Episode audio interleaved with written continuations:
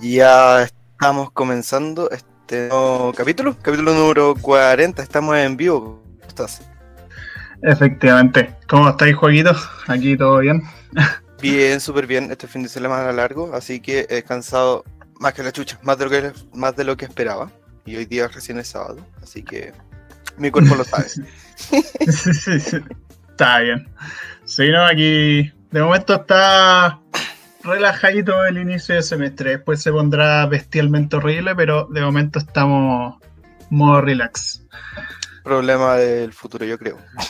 Sí, problema del futuro. Bueno, las personas que nos están escuchando, ya se va sumando gentecita. Agradecemos desde ya que estén aquí. Si es que quieren, pueden compartirlo con todas sus amistades para que vengan a escuchar. Como vieron en el título, hoy día vamos a hablar sobre recomendaciones que podemos hacer con Gonzalo. Y también esperamos que el público se manifieste y que también dé sus recomendaciones, sus series, películas, eh, juegos, cantantes, artistas y otras cosas que les gustaría que otras personas conocieran.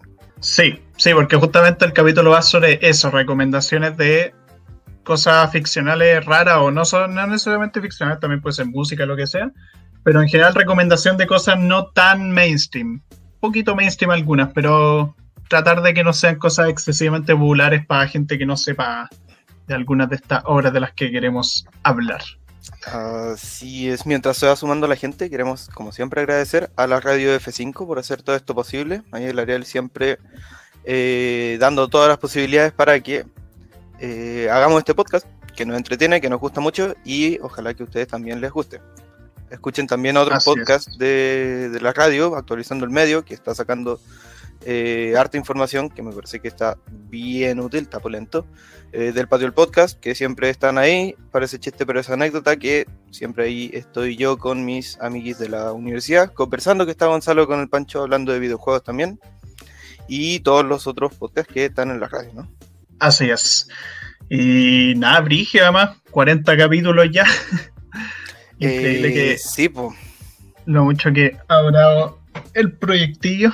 Eh, ah, por cierto, también promocionar que a las 10 eh, de la noche va a haber capítulo en directo del patio al podcast donde van a hablar sobre Shrek.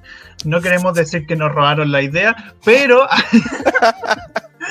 pero eh, nada, vayan a verlo porque seguramente va a estar de pana porque a quien no le gusta Shrek. Así es, nunca es mal momento para hablar durante un buen rato de Shrek y seguramente ahí van a estar las chiquillas hablando weá y. Eso, sí. Eso mismo. Bueno. Eh, nada, ya explicamos un poco el tema de cómo va a funcionar el capítulo, el tema de cosas no tan mainstream. Entonces, no sé qué te parece, juego si partimos con recomendación de que ambos conozcamos o algo, o cosas individuales. Eh, partamos con cosas que conocemos los dos. ya.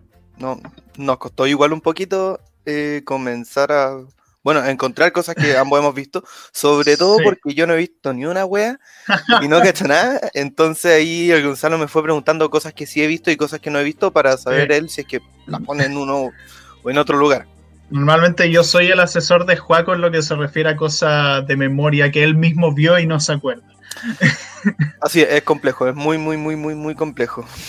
Sí. Pero bueno, partamos con eh, ahí saludos a la, al Francisco Morales, a la Javi López, que nos están poniendo cositas en el chat. Ahí nos puso Oli y un emoji de gato. Eh, real que no está.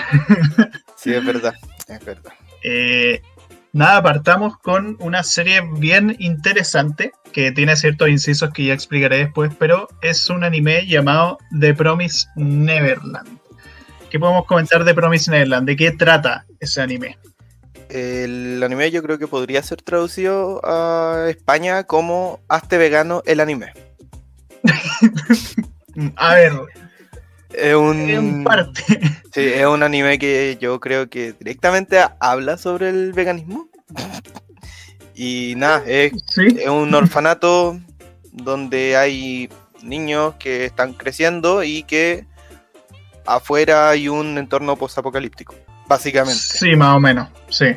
Básicamente. Cualquier otro comentario yo creo que sería algo así como spoiler. Mm, no, pero la primera temporada en el fondo es como están los niños en este orfanato y como que ellos viven una vida súper feliz, así como que la señora está como la Isabela, se llama la madre, como que los cuida y todo. Pero la premisa de la serie, esto del capítulo 1, es que prácticamente como que dos de los niños como más inteligentes porque a estos pendejos como que se les va nutriendo la mente poco a poco, como que le hacen muchas pruebas de como pruebas educativas, como cosas aprendiendo cosas súper complejas para su edad. Y la cosa es que eh, una de las niñas que se llevan como que cachan que se les perdió un juguete y cuando van a devolverle el juguete se dan cuenta que esa niña está muerta y que hay unos demonios que se las comen. Porque bueno, hay toda una cuestión de que en el mundo exterior hay demonios que se comen a los niños después de que llegan a cierta edad. Y ahí iban cachando que lo iban entrenando la mente porque mientras mejor tuvieran desarrollada la mente, mejor sabor tenían para los demonios. Y prácticamente la serie trata de un trío de protagonistas que como siempre los animé, siempre es un trío de dos hombres y una mujer. El eh, protagonista, el weón edgy, Sí, la otra persona. no, no, pero en este caso es la protagonista, porque Emma en este caso es como la protagonista real de la serie, es como la que tiene más tiempo de pantalla y todo eso. Eh, Emma, Norman y Ray se llaman los personajes. Y claro, tenéis como al weón a la tipa y al weón X, como el trío clásico. Y la cosa es que ahora como que ellos saben de toda esta cuestión, entonces eh, la idea de la serie es que tengan que escapar de esto. Y ahí Emma como que tiene la idea de que quiere rescatar a todos los niños, el otro buen dice que no, que mejor solamente ellos, porque lo otro va a ser muy complicado. Ahí hay toda una lucha de ideologías, toda una serie de complicaciones también con la propia madre que va cachando poco a poco que estos niños traman algo. Y es súper interesante la serie para quien no la haya visto. Eh, y bueno, ah, bueno, alguien comentó ahí el Nico sobre la segunda temporada, ya llegaremos a eso. Pero la primera temporada de Promise Neverland es muy, muy buena, muy buena música, animación de pana, un opening espectacular. Pero la primera temporada, énfasis, porque la cosa es que eh, después de la primera temporada es recomendable pasarse al manga. La segunda temporada del anime es un desastre. Onda, no quiero revelar muchas cosas, pero es un desastre. Rushean muchísimas cosas, se pasan arco del manga por la raja y no sé. Es muy mala la segunda temporada, es pésima. Así que pasarse al manga de la primera. Yo vi la primera temporada y lo dejé ahí porque en ese tiempo estaba en emisión y solo llegaron hasta la primera temporada. Luego salió a emisión la segunda temporada y porque así soy yo, no la vi y bueno, creo que me ahorré tiempo de, este mal gusto. Eh, eh, no soy bueno para leer mangas yo, así que no, sé qué iré a hacer. Seguramente voy a ver la segunda temporada, la serie. Mm, ya, eh, tómatelo con muchas precauciones. ¿Tan terrible? Es que a ver, tiene elementos, de hecho parte bien y tiene como elementos interesantes y cosas que... Hay pequeños detalles que hacen un poquito mejor que en el manga, pero en general es atroz.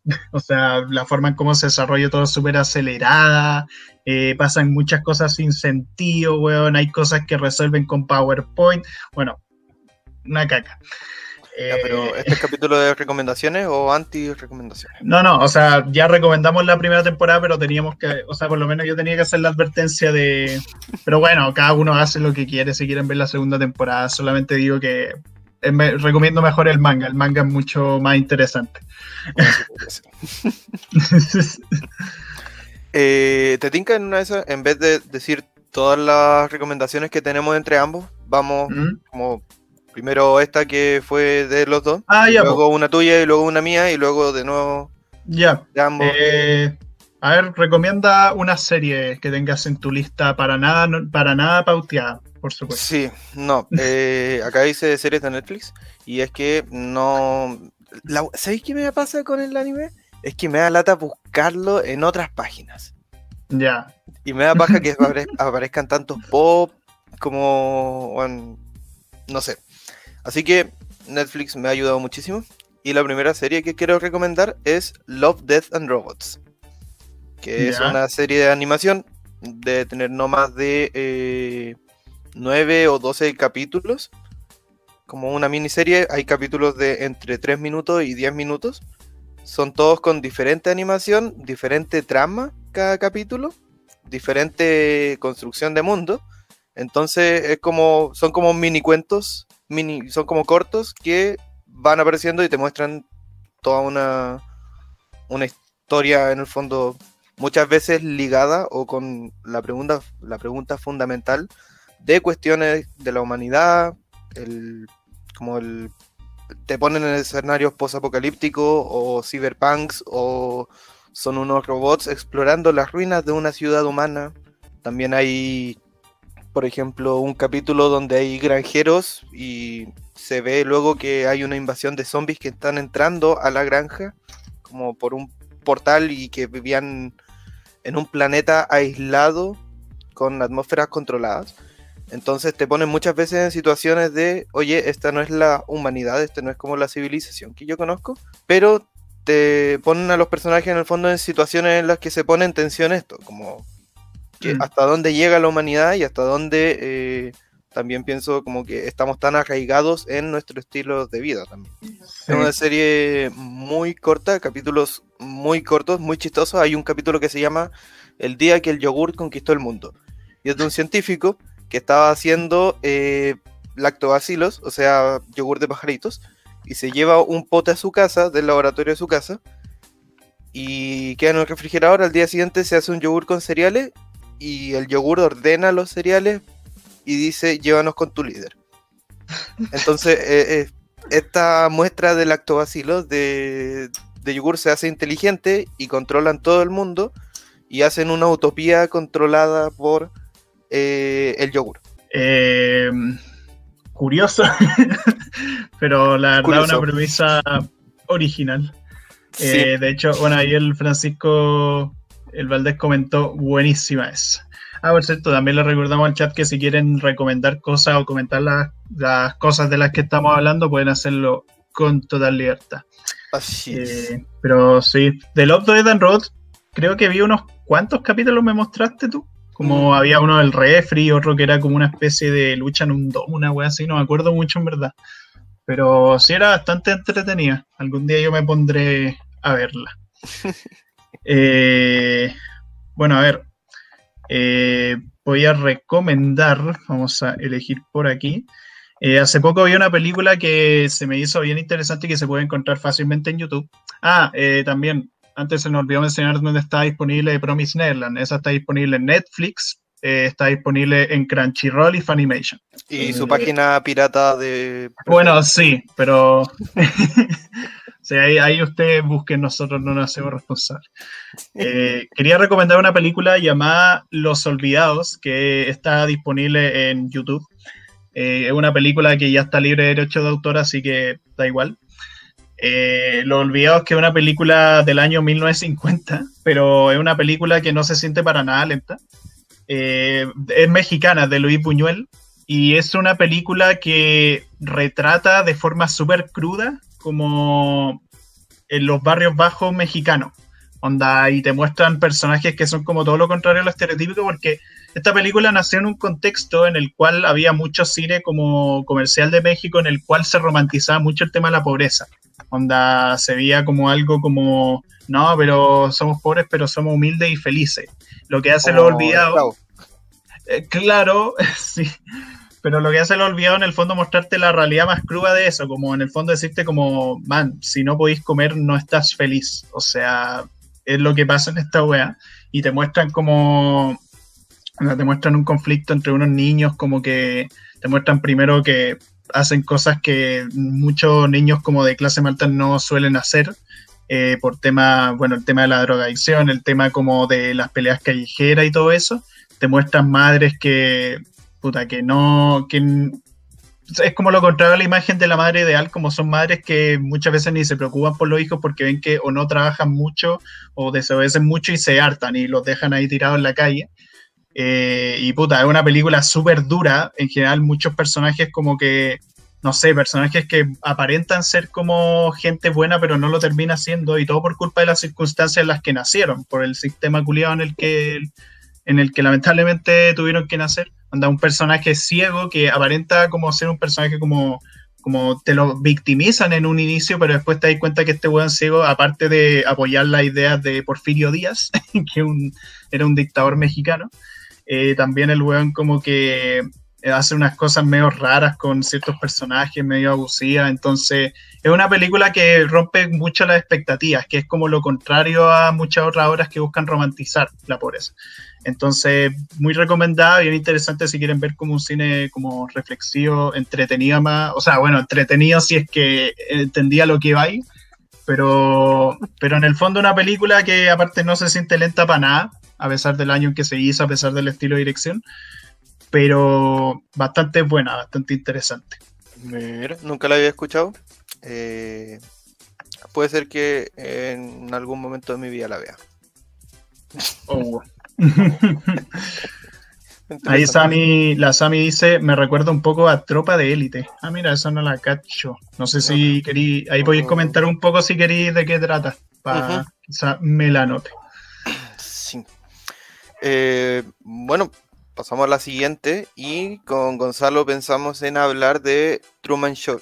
Pasa mm. que esta película es muy conocida, pero eh, igual es más o menos antigua. ¿De qué año debe ser? Debe ser como el 2000 como, o poco antes del 2000. Es como el 97, creo. Puede ser. Por ahí.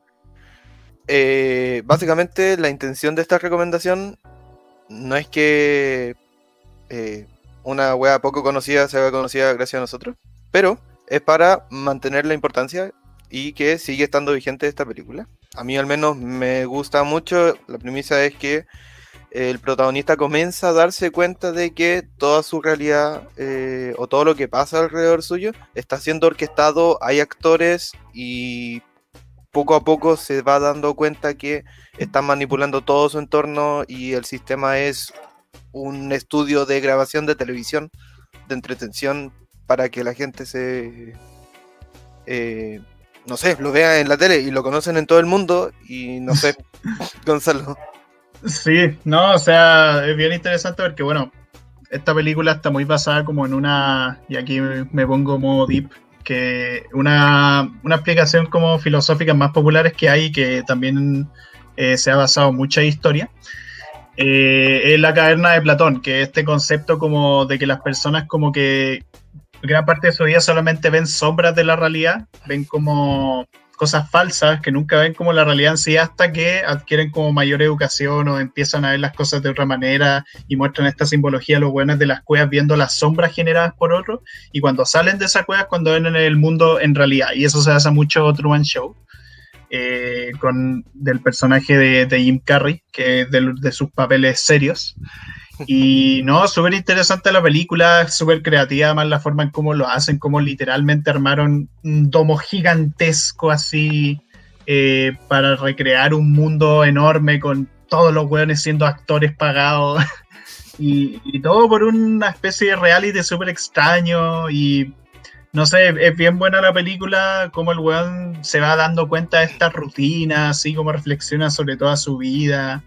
Eh, y es súper entretenida además, como que es bien chistosa, pero al mismo tiempo tiene sus puntos reflexivos bien potentes, tanto de cómo, de que hasta qué punto puede llegar como el entretenimiento, y también por cómo, cómo te hace cuestionar como si lo que está a tu alrededor es real o no. Sí, yo harto pensaba en esto que si tú del entretenimiento, y como del morbo de la tele. Esto lo hemos hablado igual en el capítulo de la tele, donde estuvo el Ariel invitado. Eh, si quieren ir a verlo. Eh, eso, yo pienso que muestra mucho el tema del morbo de la tele, como el, necesitamos sacar un nuevo capítulo o el público quiere ver a, Truman haciendo tal o cual cosa, entonces manipulan el entorno y una persona cero ética que no sabe que está siendo grabada y que toda su vida ha sido así. Mm. Claro. Em, un dato de esta película, si no me equivoco, el final, que es él abriendo la puerta para irse del domo, mm. tiene cierta relación con eh, el club de la pelea, creo, que termina igual, como que la, última toma es el protagonista siendo eh, captado desde su espalda, y ahí acaba mm. todo. Ya, pues mira. Sí, no, muy buena Truman Show. Eh, no sé si está en Netflix, ¿está en Netflix? O... Eh, Ah, ya, sí, está en Netflix, nos confirma el Ah, producto. bueno. Eh, por cierto, ahí la Sami comentó la historia de, de Tropa de Élite. A ver, puso, se trata de la policía brasileña, un weón que busca a su sucesor dentro de la élite de los pacos brasileños. Muestran un poco cómo le lavan el cerebro, la pobreza, el loqueto y la corrupción. La anotaré inmediatamente, porque A la ya lista. con esa premisa me interesó. Sí, interesante. Sí. Vamos a verlo. Eh, bien, Gonzalo, una recomendación tuya ahora. Eh, sí, Eh, yo quisiera recomendar, vamos a ver, eh, una película también que se llama Lake Mungo. Esto ya por si te gusta mucho el tema del terror psicológico. Que Lake Mungo eh, es una película, creo que está en YouTube, sí, creo que está en YouTube. Eh, y debe estar en otras páginas por ahí.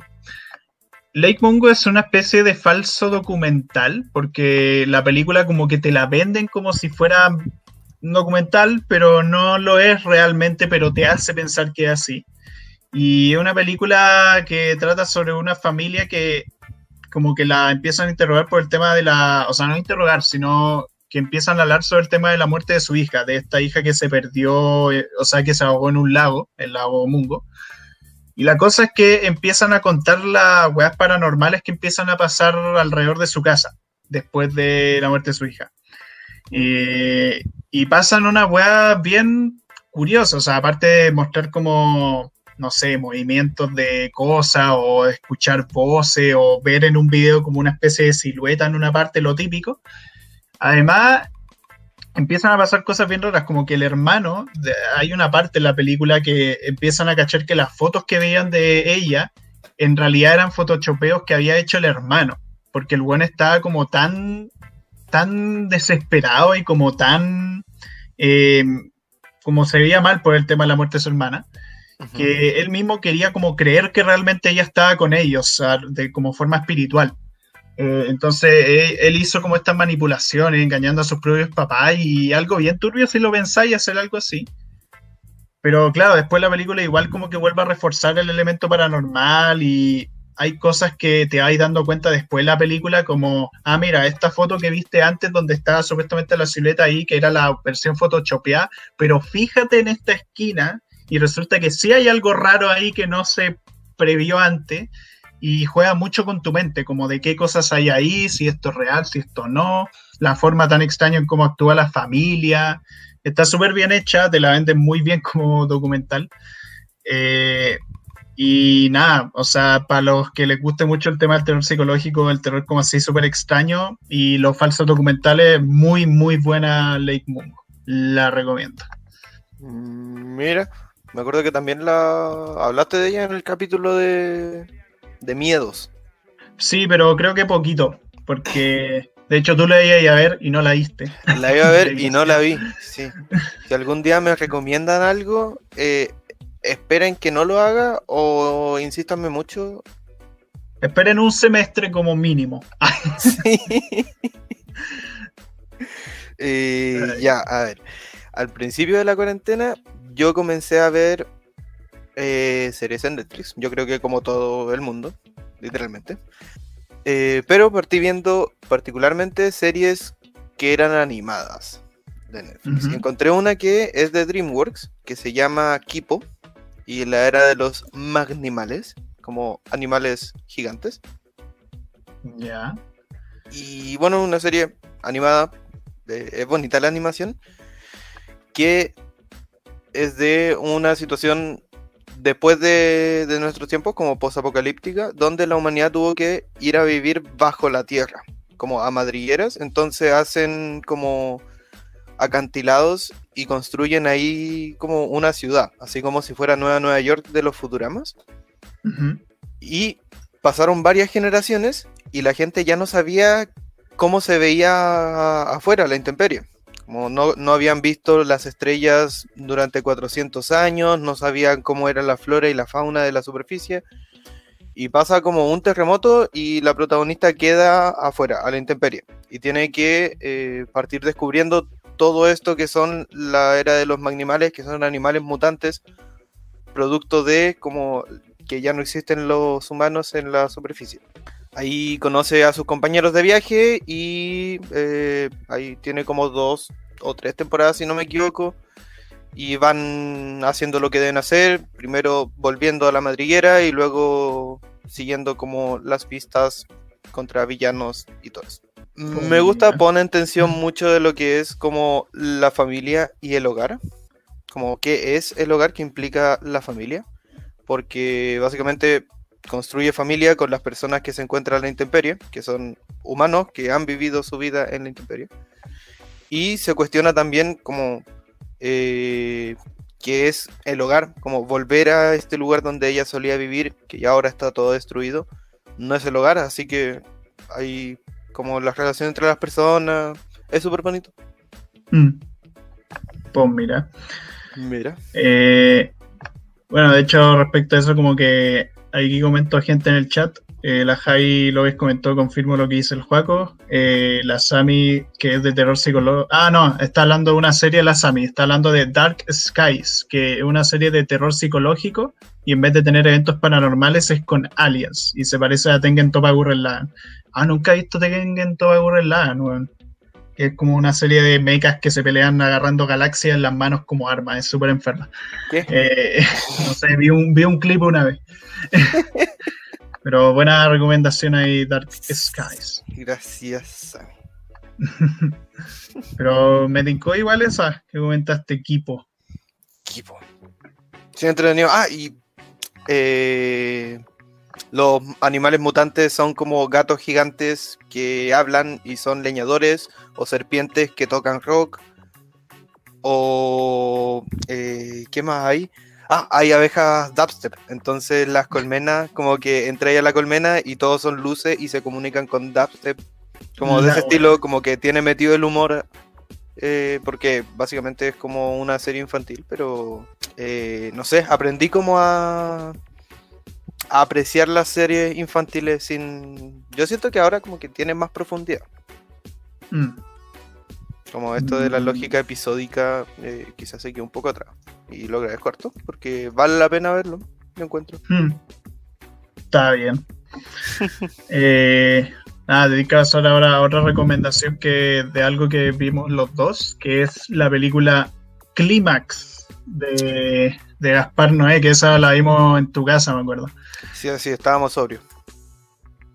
Eh, sí, estábamos sobrios. sí, creo que sí. Puede ser. Eh, Clímax, que es de Gaspar Noé, que bueno, un director argentino, pero que la hizo en Francia, la película. Clímax, que esa película eh, prácticamente es un grupo de hueones adolescentes metidos en una casa como en medio de la nieve, y en esa casa hacen un carrete así ultra masivo, ultra enfermo. Y los buenos son como bailarines artistas, onda. De hecho, la película inicia como con los buenos bailando de forma súper alocada. Pero la trama de la película se hace que los weones como que están ahí celebrando, todos tranquilos, la weá, vais viendo ciertas dinámicas entre ciertos personajes, como que vais viendo que algunos personajes son medio tóxicos, otros son medio más tranquilos, pero otros son medio weones. Pero la cosa es que, bueno, también por ahí hay un niño metido porque hay una buena que raja a su hijo. Eh, creo que era la dueña de la casa.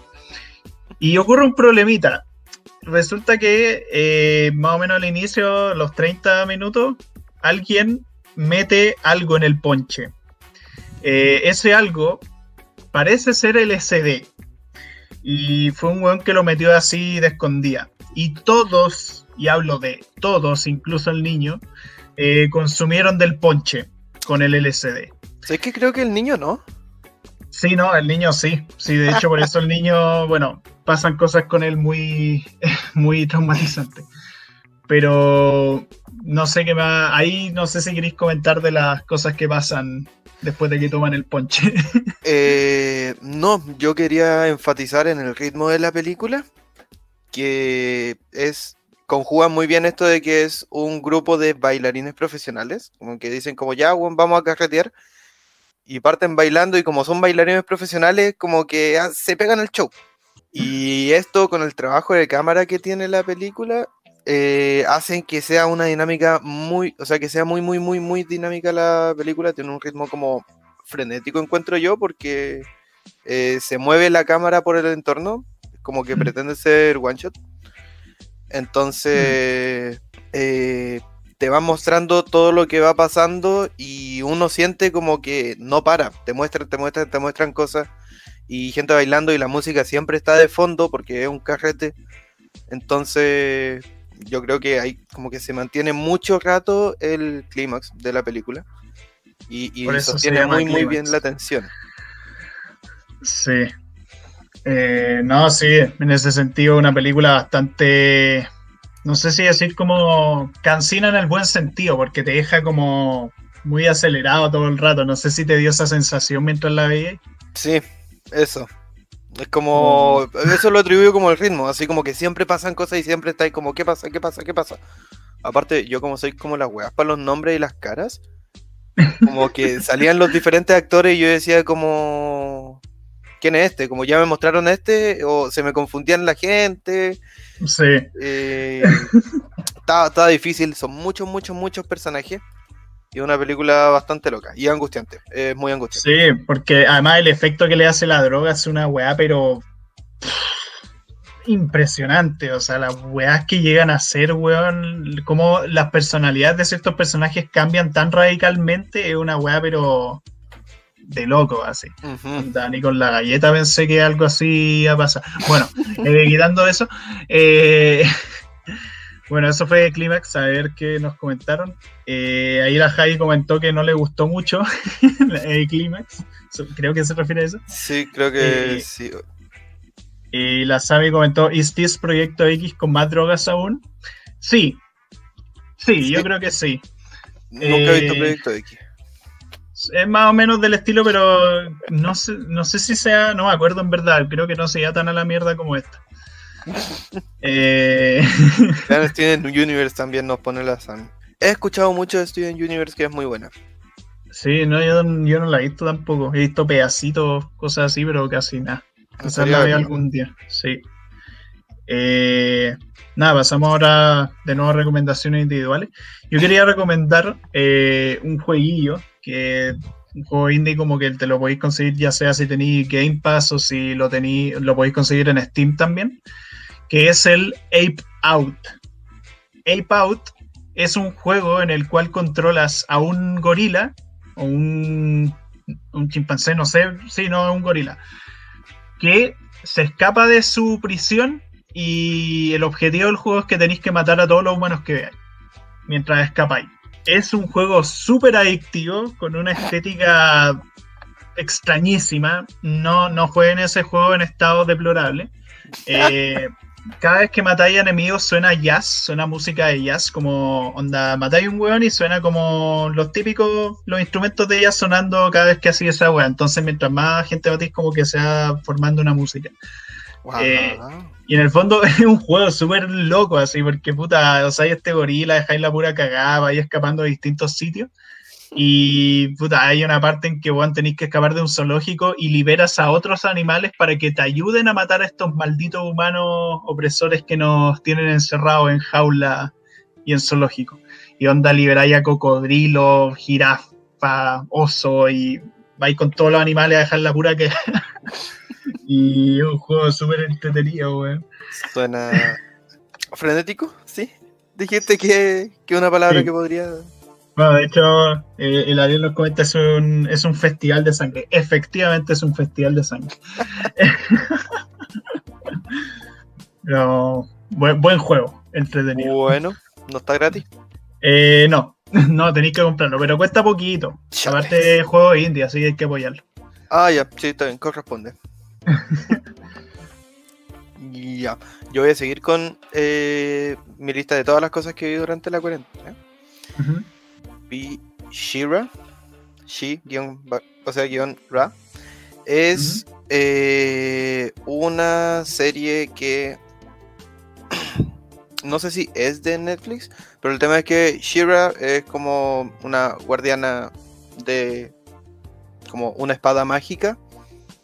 El mundo ah, estaba en guerra y los bandos eran las princesas contra la sociedad industrial.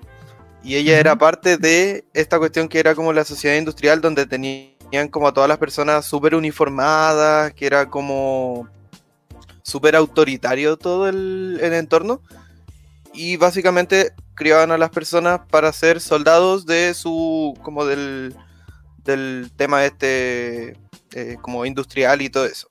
Y peleaban con las princesas. Y el último tiempo había terminado la guerra porque habían ganado ellos y las princesas se habían des- desarticulado, como los reinos de, de todo eso. Mm. Shira era de este lugar, era un soldado que sale al bosque, que tenían prohibido, y se empieza a dar cuenta que todo lo que le enseñaron era como...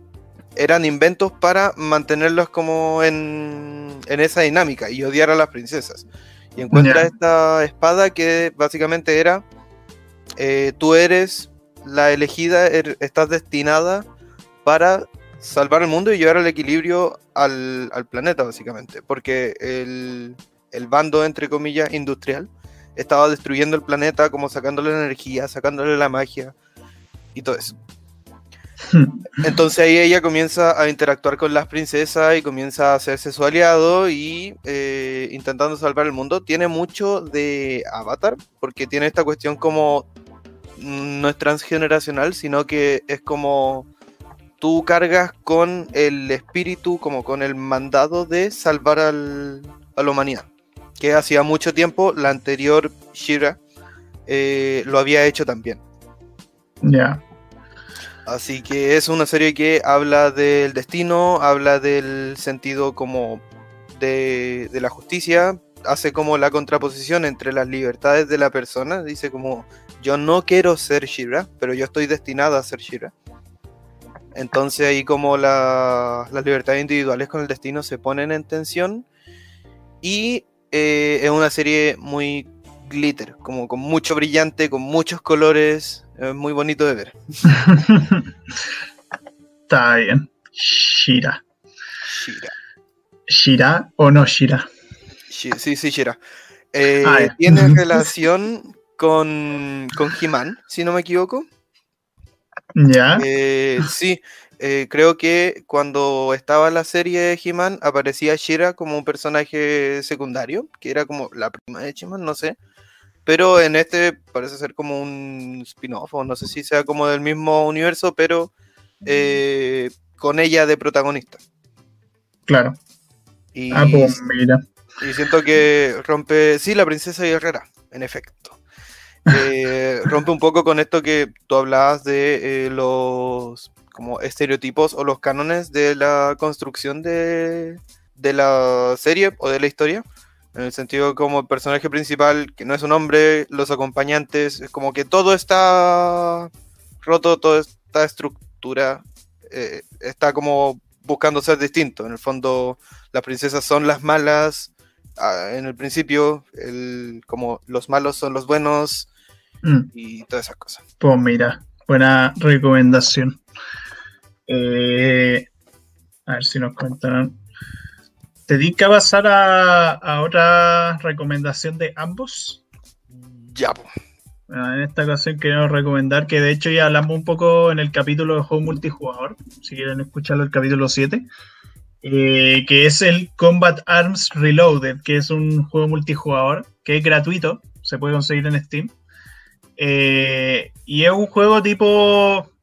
Es como un, es como un Call of Duty eh, con el motor de Half-Life, creo, y Counter-Strike por ahí. Eh, que es gratuito, o sea, tenéis todos los modos que te podéis eliminar, que si deathmatch así, deathmatch por equipo, eh, captura la bandera. Eh, también de hecho hay un modo que es como medio Battle Royale, que podéis estar en un mapa muy grande y agarrar tacachos con armas de fuego, eso sí, con otros hueones. Y claro, tenéis que ir encontrando la arma y todo eso, una versión mucho, muy pequeña del PUBG. Hemos tenido harta experiencias con ese juego, de hecho. Sí, eh, no requiere mucho, eh, mucho como del computador. Sí. Eh, lo malo, hay gente que usa como hacks. ah, Y sí. esa weá como que te caga la partida y es como puta ya, qué paja. Pero es entretenido con Gonzalo llegar, conectarse y jugar. Así Mm. que con Gonzalo hemos estado ahí un buen tiempito. Lo recomendamos porque eh, es gratis, está ahí en Epic Games. por si quieren jugar. En, en Steam, en Steam. ¿En Steam? Sí, vos desde ahí lo, lo juego. Ah, Pero si no, tiene hartos modos de juego, está, está violita. Va a ser un juego gratis, apaña. Eh, y pues eso. y eso. Eh, pasemos a otras recomendaciones también que nos quedan por aquí. Eh, Ya, pues. A ver, yo quería recomendar, ahora voy a recomendar un, un anime. Eh, es que, a ver, este anime medio se está volviendo mainstream, pero tampoco tanto. No sé si hay tanta gente que lo conoce, que es eh, Jujutsu Kaisen. Jujutsu Kaisen eh, es, un, es una serie que hace poco finalizó su primera temporada, 24 episodios, la pueden ver en Crunchyroll eh, o en página, ya saben. Eh, Jujutsu Kaisen, a ver, no es la mejor serie del mundo, es un shonen bastante normal en el sentido de que ya peleita, trío de weón normal, weón X y weona. Eh, pero lo que tiene la serie, que es muy brígido la animación, como es del, tiene una animación increíble, las peleas son espectaculares. Es una serie sobre un weón que se traga un dedo demoníaco y adquiere poderes demoníacos y está en una escuela de hechicería. Y el primer arco, como de los primeros tres episodios, muy bueno, tiene un elemento dramático bien potente con cierto personaje que curiosamente es cinéfilo. Y tienen todo un rollo ahí como... Es bien entretenida la serie, tiene muy buenos personajes, muy carismáticos, no caen ciertos tropos del anime en lo que se refiere a fanservice ni nada de eso. Eh, claro, tiene muchas cosas típicas de los shonen, pero la forma en cómo están hechos los poderes la hace súper creativa visualmente. Eh, después tiene un arco de torneo que, claro, como todo arco de torneo hay que agarrarlo con, con pincitas, como que suelen ser bastante fomes porque están muy sobreexplotados. Pero puta, las peleas que tiene este arco es como, weón, será un arco de torneo, pero las peleas que tiene son una weá enferma, ¿sí? O sea, yo no sé qué weá hicieron con la animación para tener una weá así espectacular en una puta semana. Eh, pero súper enferma la animación, es, es increíble y merece la pena verlo en HD. Por si quieren verla en Crunchyroll. De hecho, en Crunchyroll la pueden ver gratis si se crean una, una cuenta, o sea, no tienen que pagar premium. Eh, entonces, súper entretenida la serie. Tiene su momento dramático, su momento chistoso. Y es- aparte un humor que a mí me pasa con esta serie que tiene un humor que no me da mucho cringe, a diferencia de otros animes. Hay animes que yo veo el primer capítulo y no la vuelvo Mm. a ver porque me carga el humor que tiene. Ya sea porque es un exceso de sexualización o son excesos de griterío y cosas así. Eh, que de hecho ahí lo comentaba también en el capítulo que hizo Pitchpea donde me invitaron. Saludos. Eh, donde hablamos de serie. Pero esta serie no tiene tanto eso. Una serie que sabe a lo que va. Acción, peleas bacanes, eh, personajes carismáticos. Está buena. Y hay que ver después cuando salgan las demás temporadas. Y que ojalá siga haciendo mapa el estudio de animación. Mm, mira, la podría ver. Sí, es, es bien buena. Mm, Sí. No me voy a comprometer a nada ya. Está bien. Ya, a ver, voy a. Quiero recomendar una serie que también es de Netflix, pero esta es live actions y no es para eh, niños, sino que es para adultos, que se llama eh, Fumados. Ya. Es una serie que eh, básicamente es una sitcom de todo lo que pasa en una tienda, en un dispensario de marihuana. En esos países donde es legal estas cosas, como que va ahí y eh, tienen marihuana y distintos tipos de marihuana y distintas formas de fumar. Y te atienden y te dicen como, sí, bueno, es tu primera vez consumiendo, te recomiendo esto, te recomiendo esto otro, podéis fumar ahí mismo.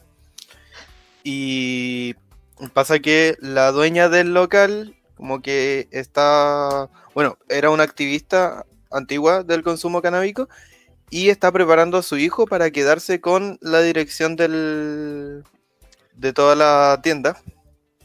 Y ahí tiene cada uno, o sea, tiene varios personajes, como el guardia, el tipo que cuida las plantas y se pone a hablar con las plantas y las plantas le hablan. Y tiene, tiene transiciones en los que eh, poco a poco se va desdibujando la realidad y te muestran como una secuencia demasiado tripiada y luego vuelve a la realidad como, ah, chucha, hola. Eso es entretenida, es cortita. Eh, es chistosa, es liviana, así que yo la dejaba de fondo mientras hacía otras cosas. Y la recomiendo, es muy chistosa. Ay, tú una vez me comentaste que la intro que tiene esa serie burla al sistema de intro de Netflix, ¿no?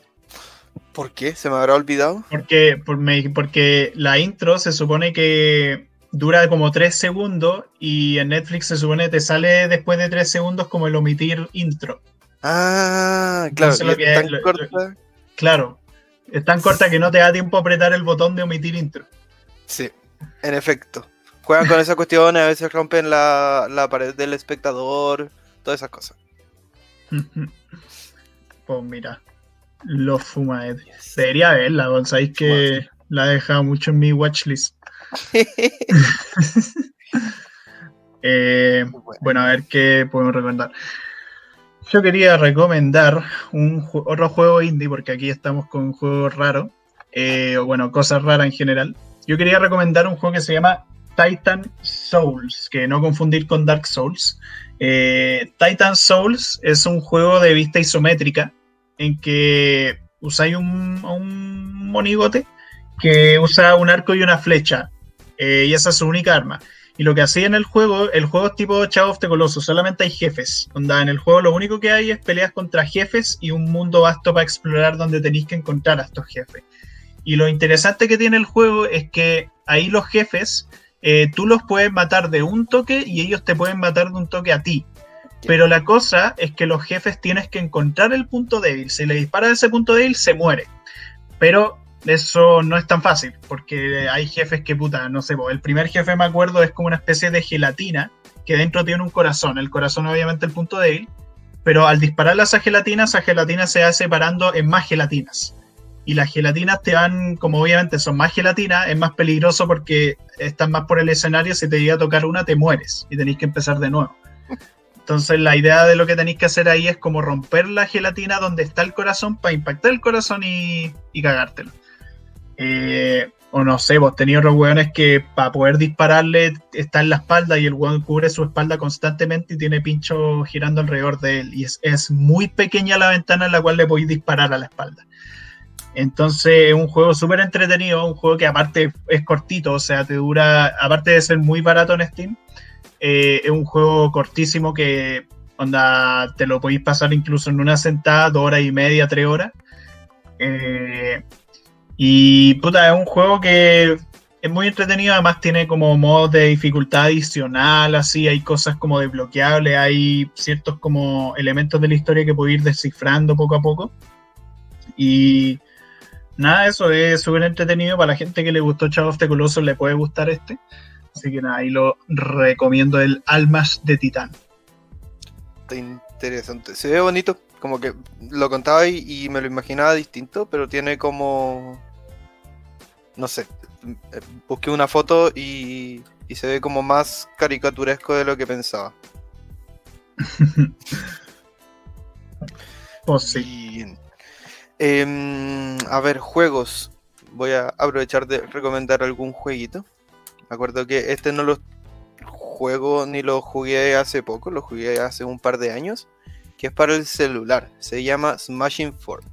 Y es un juego en el que te conectas con otra persona y tienen como un duelo. Pero el duelo es que hay una mesa y cada uno de tus personajes son discos. Son como discos de hockey de aire y tiene cada uno sus propias estadísticas y tienes que arrastrar y se lanza. Entonces cuando pegas a los enemigos les haces daño y cuando pegas a aliados le das de alguna u otra manera alguna bonificación. Mm. Y ahí tiene como su sistema de emparejamiento. Me gustaba harto porque eh, habían diferentes personajes y que hacían diferentes cosas. Claro. Así que eso, para el celular, no es pesado, es gratis. Y como para pasar el, día, lo único malo sí necesitáis como internet estable. Mm. Porque estás jugando con otra persona, claramente. Sí, obviamente. Golpear 4. Así es. eh, pues mira, quizás lo descargue. Eh, a ver, otra recomendación. Eh, quería recomendar una película, nuevamente una película de terror, que se llama Jacob's Ladder, la escalera de Jacob. la película eh, trata sobre un sujeto que ex eh, miembro, ex militar de la guerra de Vietnam, creo que era, sí, la guerra de Vietnam, que el buen llega a Estados Unidos a su casa y te muestran como un personaje que tiene traumas de la guerra. Eh, y la cosa con el personaje es que le empiezan a pasar una serie de alucinaciones muy, muy extrañas. Como que empieza a ver cosas como en hospitales, a personas moviéndose como de forma súper extraña, con la cabeza como casi reventándosele. Eh, la película es muy de terror como de la mente del personaje. Onda, onda el weón como que de repente le da una fiebre súper extraña así eh, y se mete como una tina en la cual siente que se está ahogando y todo. Y la cosa es que además de eso resulta que sus demás compañeros les pasa lo mismo y no solamente eso, sino que se están muriendo de uno en uno.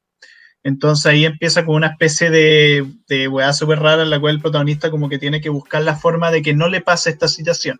Sin embargo, detrás de todo esto hay un plot twist que no lo voy a revelar, pero que tiene que, pero tiene que ver con algo relacionado al protagonista que no te lo esperaría que a pesar de que te dan ciertas señales, pero uno no la, no la entiende en un inicio. Mm. Y cuando te das cuenta de eso, te das cuenta que toda la película cobra un sentido mucho mayor y bastante, bastante existencialista, bastante fuerte. Eh, esa película, veanla si es que están en un, en un estado de ánimo tolerable, porque igual es bastante potente. Eh, y no, nada, súper buena. Para mí es de las mejores películas que he visto de la temática de terror y que tratan el tema que trata, que decir el tema ya es spoiler. Pero bueno, eh, muy, muy buena película. Aparte fue, esa película inspiró muchísimo a Silent Hill, donde los mismos creadores, artistas, escritores de, la, de los juegos de Silent Hill han dicho que Jacob's Ladder fue una de sus más grandes inspiraciones. De hecho, el personaje protagonista de la película tiene un traje que es idéntico al de James Sunderland de Silent Hill 2, al protagonista. Mm, mira, la voy a ver. Esto sí me tincó suficiente como para hacer el esfuerzo de verla. no prometo nada, insisto. Grande juego. Podría haber como un drinking game de todas las veces que yo digo no la he visto o voy a intentar verla o algo así. Y no sé, también se podría hacer un drinking game de todas las veces que he hablado de Silent Hill en este y en el otro podcast. Sería un desastre. Eh, ya, a ver, em, quiero hablar de una serie que está también en Netflix y se llama El Cristal Encantado. Pasa que esta es como una remasterización de una serie muy antigua, como de los eh, déjame buscar, del 82, una película del 82, que no es tan, tan antigua, pero está hecho con marionetas. Son marionetas como de wea chica, fea, como que son como duendes, básicamente. Y esta es la remasterización, está hecho con animación, pero mantienen esta cuestión de que los personajes se ven como marionetas y se mueven como marionetas. Mm. Entonces, eh, ahí primero un toque que me llamó mucho la atención. Yo la vi y después de la mitad me di cuenta que era una serie antigua hecha remake, en el fondo. Ah. Em, te presentan un mundo mágico con diferentes facciones o diferentes reinados o razas, porque se ven como fenotímicamente distintos los, las criaturas entre uno y otro. Y eh, hay magia, hay mucha magia, hay como chamanes o como deidades encarnadas en la tierra que deben ir y hablar con ella y es que el cristal está perdiendo energía, que es el cristal que le da energía y magia a todo el mundo. Ya. Hostia. Así es. De casualidad en eh, inglés, en inglés no se llama Dark Crystal o algo. Sí, Dark Crystal. Sí, ah, ya, es que, me acordé porque en un Nintendo Direct mostraron el juego basado en la serie y al mismo tiempo promocionaban la serie en Netflix. Por eso caché que. Ah, no sabía que era un juego, ¿eh? Sí, o sea, el juego creo que está basado en la serie. Creo. Ah, bueno, ¿y de qué plataforma es? Eh, o sea, si están en un, en un Nintendo Direct, yo creo que, bueno, No, pero creo que están más partes. Creo que también están en otras consolas en Steam, puede ser. No sé. Ahí búsquenlo en Google. Aquí la Sami no, nos comenta una película muy buena de terror psicológico y patologías es Círculos Siniestros. Tiene que ver con depresión postparto y brotes psicóticos. Ya, la voy a ver. mientras más recomendaciones de terror, mejor, porque a mí me encanta el cine de terror como de ese estilo. Igual me eh, comentaste que estabais pensando como, o sea, tenía un trabajo que hacer que queríais como ligarlo con, con temas de ah, psicóticos. Sí, tengo una idea para un ramo que esté de ficción, que es una idea de trama que tengo que se puede hacer en pandemia, que es sobre una persona con psicosis y cómo esa persona, a través de, esos problemas que tiene, como alucinaciones y voces que le impiden salir de su habitación, tiene que. La idea de la trama es que se desarrolle de tal forma que logre salir de esa habitación y que el hecho de salir de esa habitación sea como un drama súper fuerte. Eh, obviamente, la idea es hacerlo como con respeto, eh, hacerlo de forma que sea creíble y también quiero tener como otro personaje que sea alguien externo que intente hacer que salga, como que sabe que no puede salir si le intenta abrir la puerta, sino que tiene que intentar convencerlo a través de diálogo. Eh, entonces sí, es como una idea que tengo así, como que, me gustaría hacerlo con mucho trabajo de postproducción con voces, como hablándole a esta persona. Y aún no he pensado muy bien cómo serían las alucinaciones, quizás personas que se imagina con ciertas apariencias como extrañas, cosas así que el tema de la psicosis siempre me ha interesado harto, entonces ahí, ahí me gustaría ver qué se puede hacer con ese corto de ficción. Interesante, hay gente del público que sabe de cosas psicológicas, puede eh, contactarse con Gonzalo. Sí, sí, no, todo pitch, todo pitch eh, pero pues... Eh, bueno, eh, ¿Qué otra recomendación también podía hacer? Eh, recién hiciste tú una que fue Dark Crystal, ¿cierto? Sí. Ya. Eh, como una última recomendación, como ya, ya creo que vamos llegando como a la horita, quería recomendar un juego que se llama My Friend Pedro, así como un juego súper raro. My, Friend, My Friend Pedro, onda, es un juego que trata sobre un señor que lo envían a, a dispararle a ciertas personas, ciertos individuos, especialmente empresarios con mucho poder, que literal vaya a las compañías de estos hueones a dejar la pura cagada. Eh, o también a, vaya a otros lugares también muy raros. La trama del juego es súper extraña, extraña, yo tampoco la entiendo, pero una de las cosas que tiene este juego, y si busca la portada, es que sale un plátano con dos pistolas.